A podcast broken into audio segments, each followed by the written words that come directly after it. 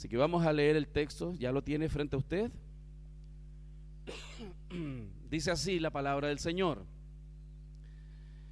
También debes saber esto, que en los postreros días vendrán tiempos peligrosos, porque habrá hombres amadores de sí mismos, avaros, vanagloriosos, soberbios, blasfemos, desobedientes a los padres, ingratos, impíos, sin afecto natural, implacables, calumniadores, intemperantes, crueles, aborrecedores de lo bueno, traidores, impetuosos, infatuados, amadores de los deleites más que de Dios, que tendrán apariencia de piedad, pero negarán la eficacia de ella. A estos evita, porque de estos son los que se meten en las casas y llevan cautivas a las mujercillas cargadas de pecados, arrastradas por diversas concupiscencias. Estas siempre, siempre están aprendiendo y nunca pueden llegar al conocimiento de la verdad. Y de la manera que Janes y Jambres resistieron a Moisés, así también estos resisten a la verdad. Hombres corruptos de entendimiento, reprobos en cuanto a la fe, mas no irán más adelante porque su insensatez será manifiesta a todos como también lo fue la de aquellos. Pero tú has seguido mi doctrina conducta, propósito, fe, longanimidad, amor, paciencia, persecuciones, padecimientos, como los que me sobrevinieron en Antioquía, en Iconio, en Listra, persecuciones que he sufrido y de todas me ha librado el Señor. Y también todos los que quieren vivir piadosamente en Cristo Jesús padecerán persecución. Mas los malos hombres y los engañadores irán de mal en peor, engañando y siendo engañados. Pero persiste tú en lo que has aprendido y te persuadiste, sabiendo de quién has aprendido, y que desde la niñez has sabido las sagradas escrituras, las cuales te pueden hacer sabio para salvación por la fe que es en Cristo Jesús. Toda la escritura es inspirada por Dios y útil para enseñar, para redarguir, para corregir, para instruir en justicia, a fin de que el hombre de Dios sea perfecto, enteramente preparado para toda buena obra. Señor, estamos delante de ti y hoy de parte de ti, Señor, quiero predicar este texto, rogándote, Señor, que por medio de la sabiduría y el poder que tú das, Señor, y aquel denuedo y gracia que tú pones, Señor, al predicar en tu palabra, tú puedas, Señor, nutrir a tu iglesia, nutrirme a mí, Señor, que soy tu iglesia también, y que podamos juntos crecer, Señor, en el conocimiento tuyo, en la gracia del Evangelio, en los consejos sabios y en la vida poderosa que viene de escuchar, Señor, la verdadera palabra tuya. Señor, transforma nuestro corazón, transforma nuestras vidas en esta mañana, Señor. Queremos con humildad acercarnos a ti, Señor. Y te ruego, Dios, que como siempre lo haces, te puedas glorificar en tu pueblo Tú has decidido que un hombre imperfecto predique tu palabra perfecta para que la gloria sea tuya, Señor, y no de aquel que la expone.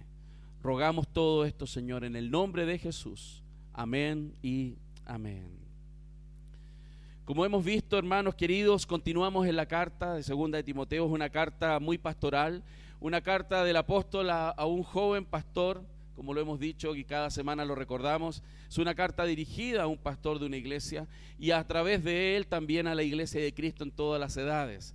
Y es interesante porque vemos cómo este apóstol está preocupado de alguien que tiene que dirigir una iglesia, de alguien que tiene que cuidar la iglesia del Señor, porque requiere, por supuesto, bastante atención, requiere muchos detalles cuidar una iglesia, tiene muchísimas facetas, muchísimos desafíos, y es por eso que evidentemente ante la debilidad humana, ante la realidad de que quienes predicamos y quienes intentamos cuidar la iglesia y servimos al Señor en esa área, entendemos el desafío es enorme y nuestras capacidades absolutamente limitadas.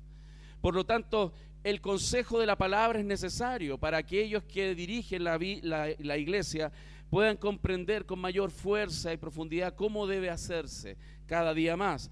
Y de la misma manera, todos estos principios son válidos también para cualquier creyente, para los desafíos que tú tienes con tu vida, para los desafíos que tú tienes con tu familia. Porque guiar un hogar, guiar una familia está llena de grandes desafíos. Aquellos que somos padres y que hemos vivido experiencias de ver crecer nuestros hijos, en mi caso mis hijos son jóvenes adultos ya, tan jovencito y joven adulto, estamos viendo, hemos visto en perspectiva los grandes desafíos que hemos tenido en la vida para criar nuestros hijos. Ser padre es, una, es un trabajo increíble. Y trabajar en aquello requiere el consejo de Dios, porque cuando vemos nuestras propias capacidades para ser padres, también tenemos que reconocer lo limitados que somos. Y es por eso que el consejo sabio de la palabra, y sobre todo en este contexto, porque era un contexto muy complejo, un contexto de persecución, quiero ponerles en la mente lo siguiente. Esta carta fue escrita aproximadamente en el año 67 después de Cristo. El año 64 después de Cristo, Roma había sido destruida por un incendio y Nerón acusó a los cristianos.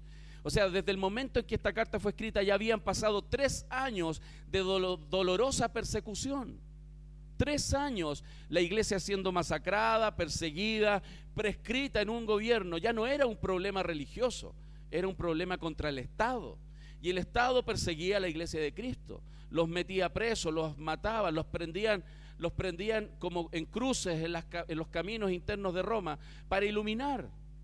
Ese era el tipo de persecución. Y por supuesto, si alguien tiene que estar a cargo de cuidar una iglesia en ese contexto, necesita de la gracia de Dios, necesita del consejo. Y hoy día usted también está en tiempos difíciles.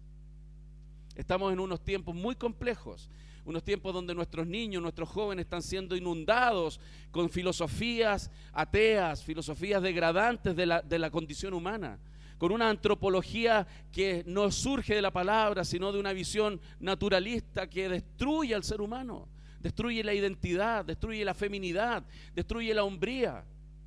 Y es por eso que ante ese tremendo desafío, queridos, usted y yo necesitamos del consejo del Señor todos los días, no a veces. Usted no se puede y yo tampoco conformar con escuchar la palabra del Señor el domingo aquí.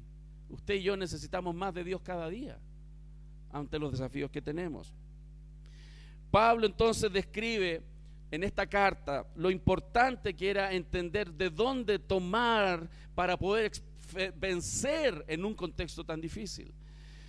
El versículo 1 nos habla de estos tiempos, dice, también debes saber esto, que en los potreros días vendrán tiempos peligrosos. Para nosotros la palabra peligro suena a cuidado, peligro, no sé, danger, no sé qué viene a tu mente con eso.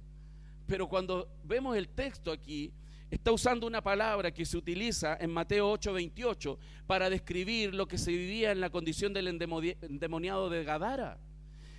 Mateo 8:28 dice así, cuando llegó a la otra orilla, a la tierra de los Gadarenos, vinieron a su encuentro dos endemoniados que salían de los sepulcros, dos endemoniados que salían de los sepulcros, feroces en gran manera. Esa palabra feroces es la misma palabra que se utiliza ahí en el texto para hablar del poder demoníaco, agresivo, destructivo que venía sobre Cristo en ese momento y que es el mismo espíritu demoníaco que quiere destruir al ser humano y destruirlo a usted. Son tiempos feroces en ese sentido donde el poder del diablo y lo que quiere hacer el diablo está totalmente inclinado y con todo su poder para destruir al pueblo de Dios. Esos son los tiempos. Y Pablo está alertando a que el creyente, particularmente en la carta a Timoteo y a través de Timoteo la iglesia, a que entiendan que estamos en un contexto muy difícil. Y hoy día, ¿qué es lo que vemos? Desintegración social, violencia, promiscuidad, apostasía. No hay valores morales, hermanos. Destrucción familiar, persecución religiosa, intolerancia por todos lados. Ese es el contexto. Por lo tanto, no podemos tener una visión romántica de la vida en este sentido. Tenemos que, por supuesto, disfrutar lo que Dios nos da y ser felices con lo que Dios nos da y disfrutar de todo lo que Dios nos da, pero no tener una visión romántica como que este es el lugar donde vamos a vivir la mejor experiencia. Nuestra mejor experiencia no está aquí. Nuestra mejor experiencia está con Dios, en la eternidad. Por eso el consejo de la palabra es no hagáis tesoros aquí, donde la polilla y el orín corrompe y donde ladrones miran y hurtan. Entonces no hay que, no hay que poner, digamos, los pies aquí para quedarse. Ponerlos en la tierra para no hacer locura y vivir escapados de la realidad. Pero no pensar de que si tú estás desgastando tu vida para construir algo aquí, eso es tu vida. Porque puedes construir aquí y perder el alma. Ese es el punto. Por eso entendemos que hay un poder espiritual que está detrás de todo lo que está pasando hoy día. Efesios capítulo 2 muestra que no es distinta la realidad que vivíamos nosotros antes de llegar a Cristo. Dice Efesios 2, Él los dio vida a vosotros cuando estabais muertos en vuestros delitos y pecados, en los cuales anduviste en otro tiempo siguiendo la corriente de este mundo, conforme al príncipe de la potestad del aire, el espíritu que ahora opera en los hijos de desobediencia. Ese espíritu de desobediencia está operando en el mundo y está causando estragos. Entonces, eso es el contexto con que Pablo está tratando de alentar a Timoteo. uno dirá, ¿cómo me va a alentar algo así? Bueno, es que si Dios no nos pone en la realidad, no puede hacer algo bueno por nosotros. Porque si vivimos en una vida ilusoria, en una, con una teología que a lo mejor recibiste de éxito y de, y de que Dios va a sacar el campeón que hay en ti y que vas a ser próspero aquí en la tierra y que tú pones uno y Dios te da cien y toda esa teología de la prosperidad, vas a tener un sufrimiento extremo cuando te des cuenta que Dios no ha pensado de esa manera, ni es lo que enseña la Biblia. Por eso, ¿qué más vemos aquí? Vemos aquí que con mucha claridad que la sociedad la sociedad, hermanos, es el resultado de lo que los hombres son y lo que ellos aman. Y esto es importante porque cuando vemos las palabras que utiliza aquí, cuando él empieza a describir las condiciones del hombre, utiliza una palabra para definir amor. Nosotros en la Biblia encontramos cuatro palabras en griego para hablar de amor. Una de ellas es la palabra fileo, que se refiere al amor fraternal, el amor de amistad, de afecto. La palabra eros, que se refiere al amor sexual o romántico, el tema de una pareja. El amor ágape, que es un amor espiritual, el amor divino. Y estorgue, que es un amor que implica compromiso. Cuatro palabras en el griego para hablar de amor. Nosotros en el español usamos una. Para todos decimos te amo. En el griego hay cuatro. Pero en este versículo se concentra en una. Y en tres descripciones que hace de los seres humanos, habla de amor habla de lo que los hombres aman, usa la palabra fileo y sus derivaciones. Hermanos, ¿qué es lo que quiero decir con esto? Que el problema de la sociedad, que es el mismo problema que hay en mi corazón y es el mismo problema que hay en usted, es que los seres humanos tendemos a amar cosas antes que a Dios. Amamos a personas antes que a Dios. La desviación de nuestro amor, el enfoque de nuestro amor, es el causante de todos los problemas. ¿Por qué cree usted que el Señor Jesús le dijo a los, escribas que le preguntaron, ¿cómo, ¿cuál es el primero y más grande mandamiento? Amar al Señor con todo tu corazón, con toda tu alma, con todas tus fuerzas y amar a tu prójimo como a ti mismo. Con eso se resume toda la ley y los profetas. En la práctica, si uno amara correctamente, ordenadamente, no pecaríamos. Nuestro problema es de amor. Juan Calvino, uno de los reformadores, decía que nuestro corazón es una fábrica de ídolos. Lutero decía, nuestro corazón tiene y el pecado de nuestro corazón es cuestión de amores, porque amamos cosas. Y esas son las palabras que utiliza aquí. Verso 2, porque habrá hombres amadores de sí mismo, o sea, narcisistas es una de las palabras, filautos, que significa una persona que piensa en ella misma, que busca su propia realización, que busca hacer su voluntad, que quiere guiar la vida a su manera, las decisiones a su manera. Todo tiene que ver con eso. no le importa tanto los otros, le importa más su vida. Son narcisistas, amadores de sí mismos. Hermanos, por eso la sociedad está como está. Por eso está como está. Porque está lleno de amadores a sí mismos, hermanos, y nosotros no estamos ajenos a eso a la tentación en nuestro corazón, a querer hacer nuestra voluntad, a, que nosotros seamos los rectores de qué es lo que yo debo hacer y a quién debo amar, y no Dios. Dice además, serán avaros. La palabra traducida aquí en español, avaros, también deriva de amor. Es otra palabra del griego que significa amantes del dinero. O sea, el, texto nos está diciendo que el problema de esta sociedad es que la gente se ama mucho a sí misma y ama mucho el dinero. Hermano, y nosotros no estamos ajenos a eso. No estamos ajenos a eso. El, el dinero no es malo, ¿cierto? Es una bendición. Pero cuando la persona ama el dinero, como la Biblia lo muestra, se casa por dinero, se divorcia por dinero,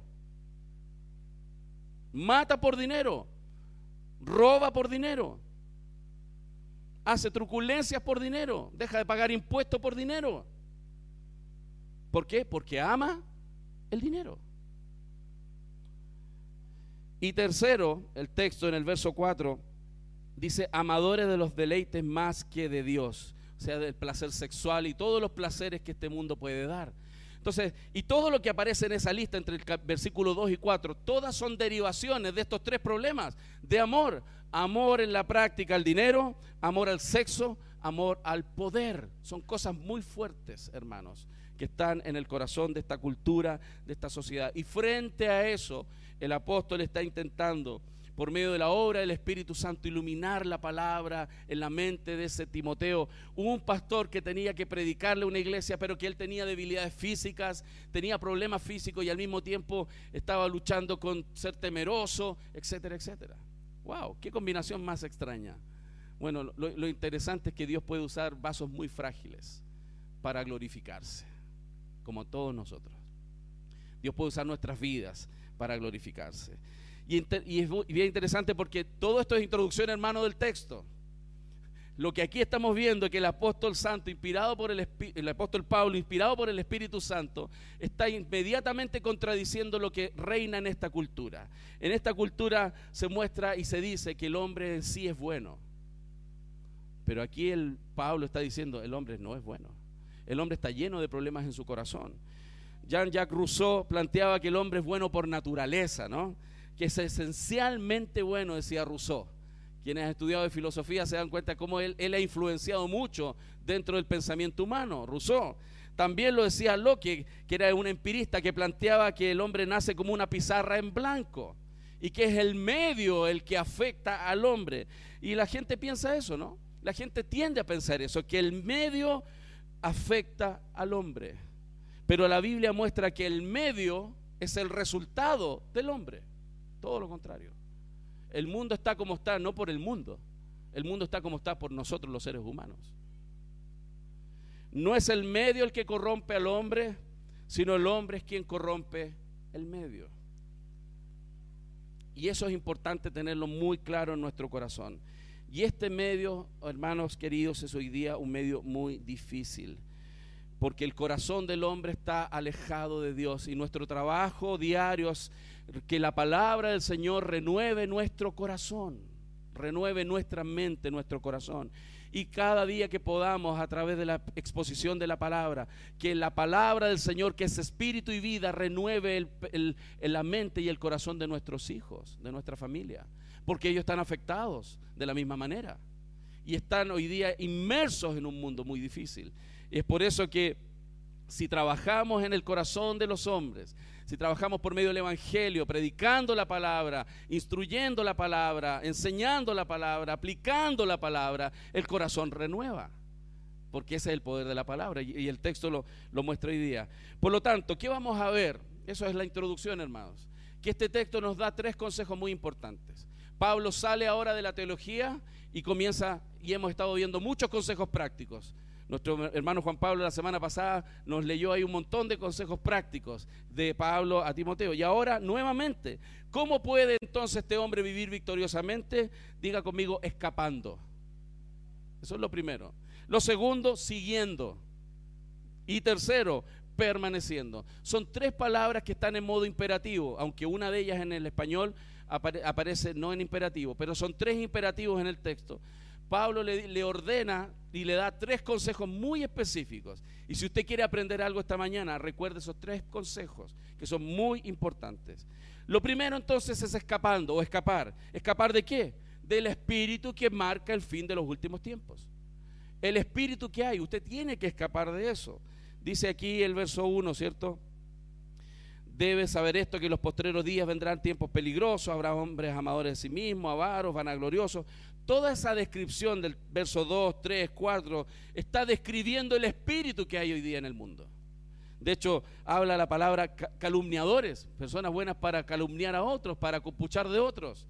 Es muy interesante porque la palabra en el griego ahí es diabolos, de donde viene la palabra diablo. O sea, un calumniador es un hijo del diablo.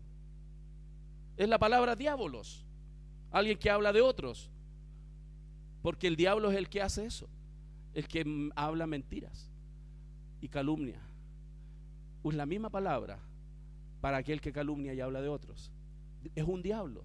Y eso tienen que ser tratados por la iglesia, porque son muy peligrosos, igual que el diablo. Hermanos, y es interesante lo que dice la Biblia entonces, Y es que Él le dice, usted tiene que huir de, de este comportamiento, hay que alejarse. Las personas tienden a irse, tendemos a irnos detrás del dinero, detrás de los placeres, detrás de las cosas que están en este mundo.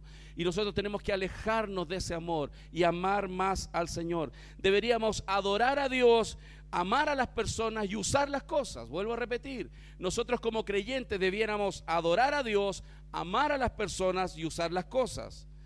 Pero cuando el amor está mal dirigido, rechazamos a Dios, usamos las personas y amamos las cosas. Esa es la tendencia. Si nuestro corazón está distorsionado, vamos a rechazar al Señor. Vamos a usar a las personas y vamos a amar las cosas. Ese es el espíritu de este mundo. Si en su corazón hay alguna tendencia en ese sentido, lo importante es arrepentirse, hermano. Y aquí quiero hacer un paréntesis, porque una de las cosas que me he dado cuenta en los últimos tiempos, en este último tiempo reflexionando sobre el arrepentimiento, es que las personas, los cristianos, tienden a pensar que cuando hay un pecado en sus vidas, ellos tienen que reconocer su pecado y confesarlo. Y ahí está. No, la Biblia no dice que yo tengo que reconocer mi pecado. Dice que tengo que arrepentirme de mis pecados. Para llegar a arrepentirme, tengo que reconocerlo. Pero cuando alguien viene y dice, pastor, estoy arrepentido, sí, reconozco mi pecado, y sigue haciendo lo mismo, no se ha arrepentido.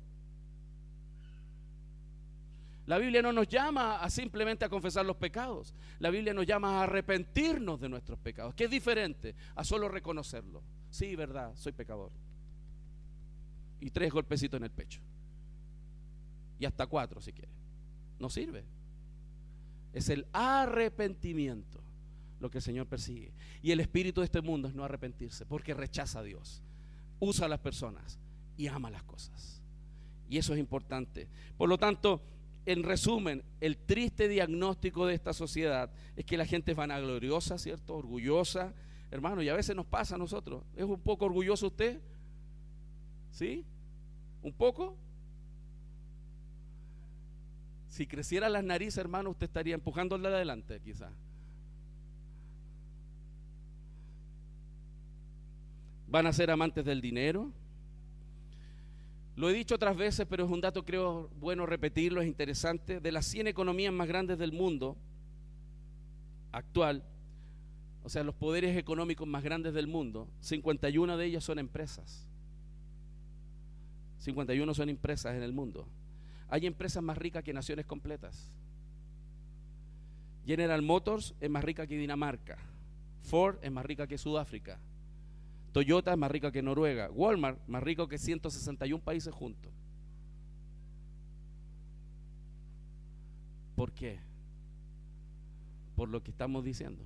Por el espíritu de este fin del mundo. Porque amamos el dinero los seres humanos. De eso tenemos que huir. Y no diga, no, pastor, yo no amo el dinero. Cuidado. ¿Cómo está su generosidad? ¿Cómo está su ofrenda? ¿Qué se despierta en la mañana pensando? ¿Cuántas horas gasta pensando en cómo generar recursos? ¿Cuántas horas o tiempo pasa en, pensando en cómo pagar las cuentas? Son señales. Por lo tanto, vemos aquí muchos otros ejemplos. Somos amantes de los placeres, no amantes del Señor. Somos jactanciosos. Tenemos una distorsión en las prioridades de la vida y la familia. Dice, imagínense, dentro de la misma lista aparece desobediente a los padres. Para Dios no es, un, no es un tema menor que alguien sea desobediente a sus padres. Está en la misma lista de los calumniadores, de las, de las cosas más terribles de la lista que aparecieron aquí. Entre medio aparece desobediente a los padres. Por lo tanto, cuando uno ve padres que son laxos en la disciplina, no se están dando cuenta del problema que hay ahí. Es un problema serio cuando no hay disciplina en nuestras familias. Y no estoy hablando de golpes. ¿ah? Si es necesario, la Biblia lo autoriza. Pero es disciplina. Ser laxos con un corazón así les hace muy mal. La Biblia dice en Proverbios que aquel que no disciplina a su hijo lo aborrece. Lo aborrece. Por lo tanto, hermanos, ese es el espíritu del cual hay que huir. Porque si hemos de vivir victoriosamente en los últimos tiempos, para no ser afectados con, con el tsunami en el cual estamos sometidos, nuestra primera meta es apartarnos de esos comportamientos y ayudarnos mutuamente, exhortándonos unos a otros a apartarnos de ese tipo de vida. Porque es lo que el Señor quiere. Hermanos, ¿por qué? Porque son días furiosos. Son días furiosos. Y espero que hoy día se vaya con esa conciencia, pero también con la esperanza de, de dónde podemos sacar para poder enfrentar eso. El mundo está, está arruinado. ¿Sabe por qué? Porque existe este amor furioso por las cosas, existe este amor furioso por el dinero, pero también porque está disociada o separada la espiritualidad de la vida diaria. Verso 5, tendrán apariencia de piedad, pero negarán la eficacia de ella. O sea, es forma sin poder. Forma sin poder. Exterior sin interior. Es lo que Jesús le criticaba a los fariseos. Mucho exterior sin fondo. La Biblia le importan las dos cosas. Al Señor le importan las dos cosas. La forma y el fondo. Y a algunos les importa solo el fondo y sin la forma. Y a otros les importa solo la forma sin el fondo. Son las dos tendencias. La Biblia le da valor al fondo y a la forma. Pero aquí está criticando que va a ser muy común solamente forma sin fondo, sin corazón, palabras sin vida, fe sin obras. Fe sin obras. Eso significa solo forma. La iglesia evangélica, hermanos, está creciendo también en algunas partes del mundo y incluso en algunos lugares crece eh, a pesar de las persecuciones, pero no está creciendo en compromiso. Está creciendo en número porque la gente viene a buscar algo de Dios, pero no está creciendo en su compromiso con Dios. Y ese es el espíritu de los últimos tiempos. Gente que viene a buscar la ayuda de Dios, pero no se compromete su vida a Dios. Le importa lo que Dios da, más no le importa al dador. Quiere lo que Dios puede otorgarle, pero no una relación profunda con Él. Eso es el espíritu de los últimos tiempos, hermano. Y de eso tenemos que arrancar, tenemos que huir como iglesia, hermanos. Tenemos que huir como familia, arrancar de esa manera de vivir. Segundo, ¿qué más nos enseña el texto? Necesitamos seguir. ¿Seguir a qué? El ejemplo de aquellos que caminan con Dios. Siempre cerca vamos a tener a alguien que puede ser ejemplo para nuestras vidas. Y tenemos que buscarlos. Fíjate, el verso 10 lo dice, pero tú has seguido mi doctrina, conducta, propósito, fe, longanimidad, amor, paciencia, persecuciones, padecimiento, como los que me sobrevinieron en Antioquía, de Iconio, en Listra, persecuciones que he sufrido y de todas me ha librado el Señor. Y también todos los que viven, quieren vivir piadosamente en Cristo Jesús padecerán persecución. Imagínense entonces, él tenía que seguir extendiendo el Evangelio, Timoteo tenía ese desafío. Pablo iba a morir, ya estaba claro Pablo que este era su último tiempo, él, ya iba a ser sacrificado. Y este joven tenía que seguir adelante.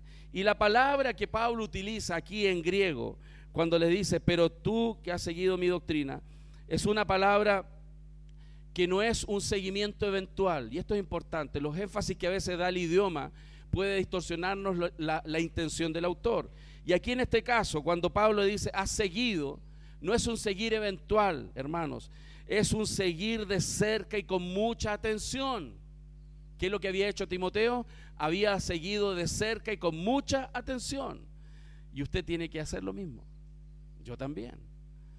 Para poder vencer en estos tiempos peligrosos, usted tiene que apartarse entonces del espíritu de este mundo y seguir con mucha atención las cosas que el Señor dice en su palabra. Necesitamos, por supuesto, entonces, personas maduras en las iglesias. Siempre las va a haber. Siempre va a haber en la iglesia de Cristo personas que han crecido más. A esas personas pégate, acércate, convive, comparte, aprende, mira, pregunta, acércate, siempre hay. Gracias al Señor. Y en esta iglesia hay, para la gloria de Dios. Entonces, si usted está partiendo, si usted es débil en la fe, si usted quiere aprender más de Cristo, necesita más de Cristo, péguese, siga a aquellos que son ejemplos en la grey. Siempre hay. Y si usted no se ha dado cuenta, usted también es ejemplo. Siempre alguien le mira. Solo piensa en su familia. Le están mirando. Si usted es padre, si usted es madre, hay algunos cachorritos que le están mirando. Hay jovencitas, jovencitos que le están mirando. Y usted es ejemplo. Y por eso necesitamos ser ejemplo. Todo el tiempo que podamos.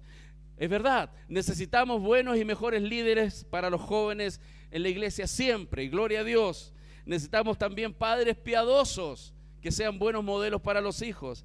Necesitamos cristianos que digan la verdad y vivan la verdad.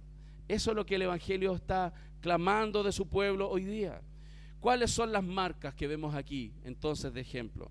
Si usted quiere ser ejemplo también para otros, ¿quiere usted ser ejemplo para otros? Sí, pregunto. Yo quiero, yo anhelo quiero, ser ejemplo. Y debiera ser nuestro anhelo personal, ser ejemplo. Lo primero que, el texto nos enseña es que las vidas tienen que ser abiertas para que todos las vean. O sea, nosotros tenemos que eh, practicar lo que enseñamos. Nuestra fe, nuestro sacrificio, nuestro amor, nuestra perseverancia tiene que ser vista, no solo dicha, sino vista. Y ese es un trabajo personal. Y gloria a Dios que podemos tener además hermanos que nos ayudan. Yo no sé si a usted le ha pasado que algún hermano le ha llamado la atención en la iglesia. ¿Le ha exhortado? ¿Alguien le, ha exhortado alguna vez? ¿Sí? ¿Ha recibido exhortación? ¿Sí? Si usted es humilde y no reverde, está verde, pero reverde y es rebelde, no lo va a recibir y se pierde la oportunidad. Porque usted tiene que entender que es la metodología de Dios para transformar nuestras vidas. Dios usa su iglesia muchas veces. Por lo tanto, las vidas de las personas para ser ejemplo tienen que estar abiertas, su conducta tiene que ser ejemplo, enseñanza de buena doctrina, también tener un propósito claro. Por favor, abra su Biblia en Hechos 20:24. Miremos ¿Cómo era el propósito de Pablo? Pablo se está usando de ejemplo para guiar a Timoteo. Mire lo que dice Hechos 20, 24.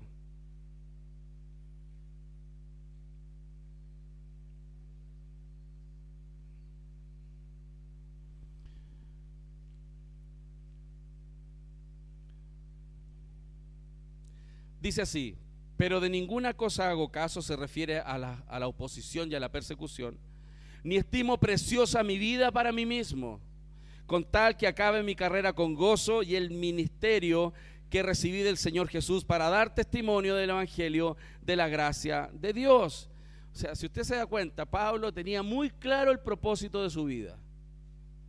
El propósito de su vida no tenía que ver con él mismo, tenía que ver con los planes de Dios. Y esa debiera ser una determinación. Si usted quiere ser ejemplo para su vida, su, su, familia, usted tiene que tener una cosa clara. ¿Cuál es su meta principal en la vida? Si su meta principal en la vida no está en esta línea, hermano, va a influenciar con el espíritu de este mundo a su familia. Si su meta principal no es poner a Cristo en el centro de su vida, poner a Cristo en el centro de sus planes, poner a Cristo en el centro de sus propósitos, de su vida diaria, de su santidad. Si no está ese como plan, no estoy diciendo que seamos perfectos en todo eso. Estoy diciendo si esa no es su meta, si no está esa como meta, sin duda hay una meta más baja que esa. Y si hay una meta más baja que esa, algo del espíritu de este mundo está infiltrado en la familia. Porque ahí está, eh, ya se nota en las prioridades, se nota en el uso del tiempo, se nota en cómo enfrentamos las diferencias, se nota en cómo oramos, cuánto ponemos a Dios la palabra del Señor en el hogar, porque ya hay algo ahí, hay algo más importante que eso. Quizás tiene que ver con el trabajo, quizás tiene que ver con, con el dinero, o quizás tiene que, tener, tiene que ver con, no tiene que ver con el dinero porque a lo mejor lo tienes, pero con los placeres, con pasarla bien. Por lo tanto, es importante reflexionar sobre los últimos tiempos. ¿Por qué, hermanos? Porque son tiempos furiosos, dice la Biblia. Yo no sé si usted está convencido de eso. Yo estoy abismado cómo está el mundo hoy día, cómo está nuestra sociedad. No tenemos que ir a, Medio Oriente para ver lo difícil que está. Ya lo estamos viendo aquí. Está muy difícil. Entonces, Para vivir victoriosamente, hermanos, debemos escapar del espíritu que gobierna el fin de los tiempos y seguir el ejemplo de aquellos que caminan con Dios. Usted tiene que estar al lado, disipulándose, disipulando y disipulándose, cerca de personas más maduras. Y tercero y por último, hermanos, permanecer. ¿En qué? Fieles a la palabra de Dios. Verso 13 dice, mas los malos hombres y los engañadores irán de mal en peor, engañando y siendo engañados.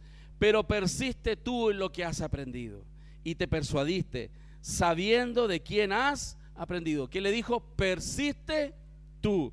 Va a haber un montón de gente que no lo va a hacer. Van a haber falsos maestros que van a tratar de sacarnos. Van a haber tendencias, filosofías y tentaciones que van a intentar pararnos. Pero ¿qué es lo que le dice Pablo a Timoteo? Persiste tú. No, es que los hermanos de la iglesia no están haciendo esto, no importa. Persiste tú. No, es que esta, mira esta hermana, mira es que mi familia, mira es que el país. No, no, no. Persiste tú. Eso es lo que el Señor está diciendo. Persiste tú en la palabra. Fíjate, le dice, verso 14, porque tú, porque persiste tú en lo que has aprendido y te persuadiste, o sea, te convenciste, sabiendo de quién has aprendido, del Señor por medio de, Pablo y de que desde la niñez ha sabido la Sagrada Escritura. ¿Quién le enseñó en la niñez a este joven? ¿Se acuerdan? Su abuela y su madre le enseñaron la palabra del Señor, las cuales te pueden hacer sabio para salvación por la fe que es en Cristo Jesús. Y aquí están los dos textos más eh, queridos por mí de la Escritura. Toda la Escritura es inspirada por Dios, toda, no una parte, no solo el Nuevo Testamento, toda la Escritura es inspirada por Dios. ¿Y qué? Y útil ¿Para qué? Para enseñar, para redarguir, para corregir, para instruir en justicia, a fin de que el hombre de Dios sea enteramente preparado para toda buena obra. ¿Se da cuenta? Las palomitas. Por eso hoy me puse más atrás. Porque es el espíritu de este mundo. Nos quiere liquidar. Por eso hay que estar atento, ¿eh? En la mañana yo dije hermano, me voy a poner más atrás porque veo peligro. De la misma manera, hermano, así tenemos que estar atentos nosotros de la palabra del Señor. La palabra del Señor nos enseña aquí que es tan poderosa, tan poderosa, que puede cambiar vidas, puede hacer sabio al sencillo, puede dar luz en nuestro caminar, puede convertir el alma ese es el Evangelio. Es poderoso. Toda la escritura es inspirada por Dios, por Dios y útil para enseñar, para redarguir, para corregir, para instruir en justicia, a fin de que el hombre de Dios sea perfecto, enteramente preparado para toda buena obra. Ahora, lo triste que pasa en estos últimos tiempos, por el espíritu de este mundo, por el espíritu de este mundo, porque las personas tienden a amar el dinero, a amar los placeres, a amarse a sí mismos, a amar todo lo que este mundo puede dar. El problema de estos últimos tiempos, donde hay más abundancia de Biblias traducidas, donde tenemos decenas y decenas de Biblias de estudio, tenemos Biblias con letras chiquititas hasta letras gigantes, Biblias de la mujer, del niño, del, del viejo, del soltero, no sé, hasta para el perro van a sacar una Biblia, hermano. Biblia de todo tipo, libros por doquier, gratis, digitales, materiales fantásticos. Estamos en una época, hermanos, con una generación analfabeta en la palabra del Señor. Analfabeta. Y eso es por el espíritu de este mundo. ¿Por qué alguien no lee la Biblia y la estudia profundamente? Porque está consumido por el espíritu de este mundo lo tiene tomado. Por eso no lee la Biblia. Está influenciado por el espíritu de este mundo. Y se lo está llevando. Y lo estamos perdiendo. Por eso no lee la Biblia. Porque hay algo más que ama. Ama su placer, su comodidad, su vida, su día, su día. Ama hacer lo que le gusta todos los días. Está influenciado por el demonio mismo. porque ese es el espíritu que opera en los hijos de desobediencia. Si usted no está consciente de que esto no es solo que no es solo los hombres de carne y hueso que caminan sobre este mundo, sino que hay demonios que están detrás de todo y que el mismo diablo está tratando de destruirlo a usted y a su familia. El hecho de que alguien no tome la palabra del Señor y la estudie profundamente es porque el espíritu de este mundo lo ha arrastrado y lo tiene cautivo bajo su dominio. Y la verdad es la única que le puede hacer libre escuchar la palabra, cuando Dios nos habla al corazón, cuando Dios nos hace entender que estamos mal y que tenemos que arrepentirnos, las cosas pueden tener un, una, algo diferente. Hermanos, estamos con una generación demasiado analfabeta en la palabra del Señor, lleno de Facebook, lleno de memes, lleno de otras cosas, pero no de la palabra. Son creyentes sin firmeza, son creyentes pusilánimes, son creyentes débiles porque no están firmes, persiguen las últimas noticias, eso es lo más importante. ¿Supiste? ¿Viste? ¿Te contaron? Eso es lo importante. En vez de decir, ¿leíste la palabra del Señor? ¿Sabes lo que el Señor dice en tal versículo?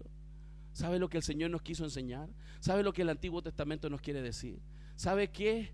¿Qué es lo que Dios habla a su pueblo? ya no examinan la palabra. Y es por eso que aquellos cristianos, según lo que nos muestra la escritura, son creyentes que no tienen raíces. Por lo tanto, evidentemente cuando no hay raíces no va a haber compromiso. No va a haber compromiso. Solo pequeños mensajitos de Facebook son su alimento. Están muriendo de inanición espiritualmente hablando, hermanos. Y ese es un desafío a cambiar. Y lo hermoso, hermanos, es que Dios nos exhorta y nos reprende justamente porque no quiere que seamos manipulados por el espíritu de este mundo y que seamos guiados por el Espíritu Santo de Dios, quien inspiró la palabra de Dios. Si tú quieres escuchar a Dios hablarte, yo lo necesito.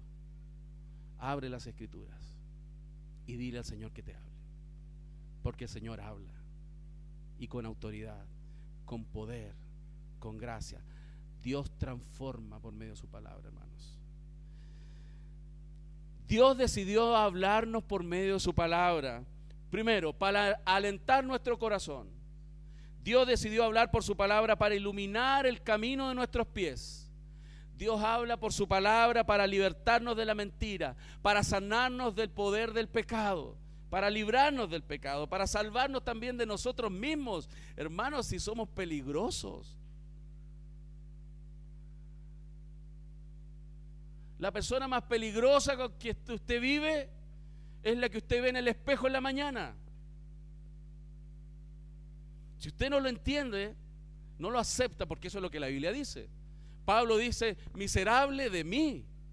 No miserable mi esposo, no miserable mi esposa, no miserable mi suegra, mi vecino, mi pastor, la iglesia, el país, el presidente. No, miserable yo. Si el más peligroso somos nosotros. Y Él viene a salvarnos de nosotros mismos. La palabra del Señor puede llevarnos a la vida eterna. Hermano, nos puede llevar a conocer a Dios y a sus propósitos. ¿Qué cosa más valiosa que eso? No hay cosa más valiosa. Lamentablemente, hoy día hay personas para quienes la luz interior es más importante que la palabra del Señor. Es que yo desperté el día, pastor, y había una brisa y sentí que Dios me dijo. Le agarró un viento fresco, parece. No importa el vientecito. Importa si eso que tú crees que escuchaste concuerda con la escritura. Si no nace de la escritura, puede ser un viento que viene de dudosa reputación, hermano.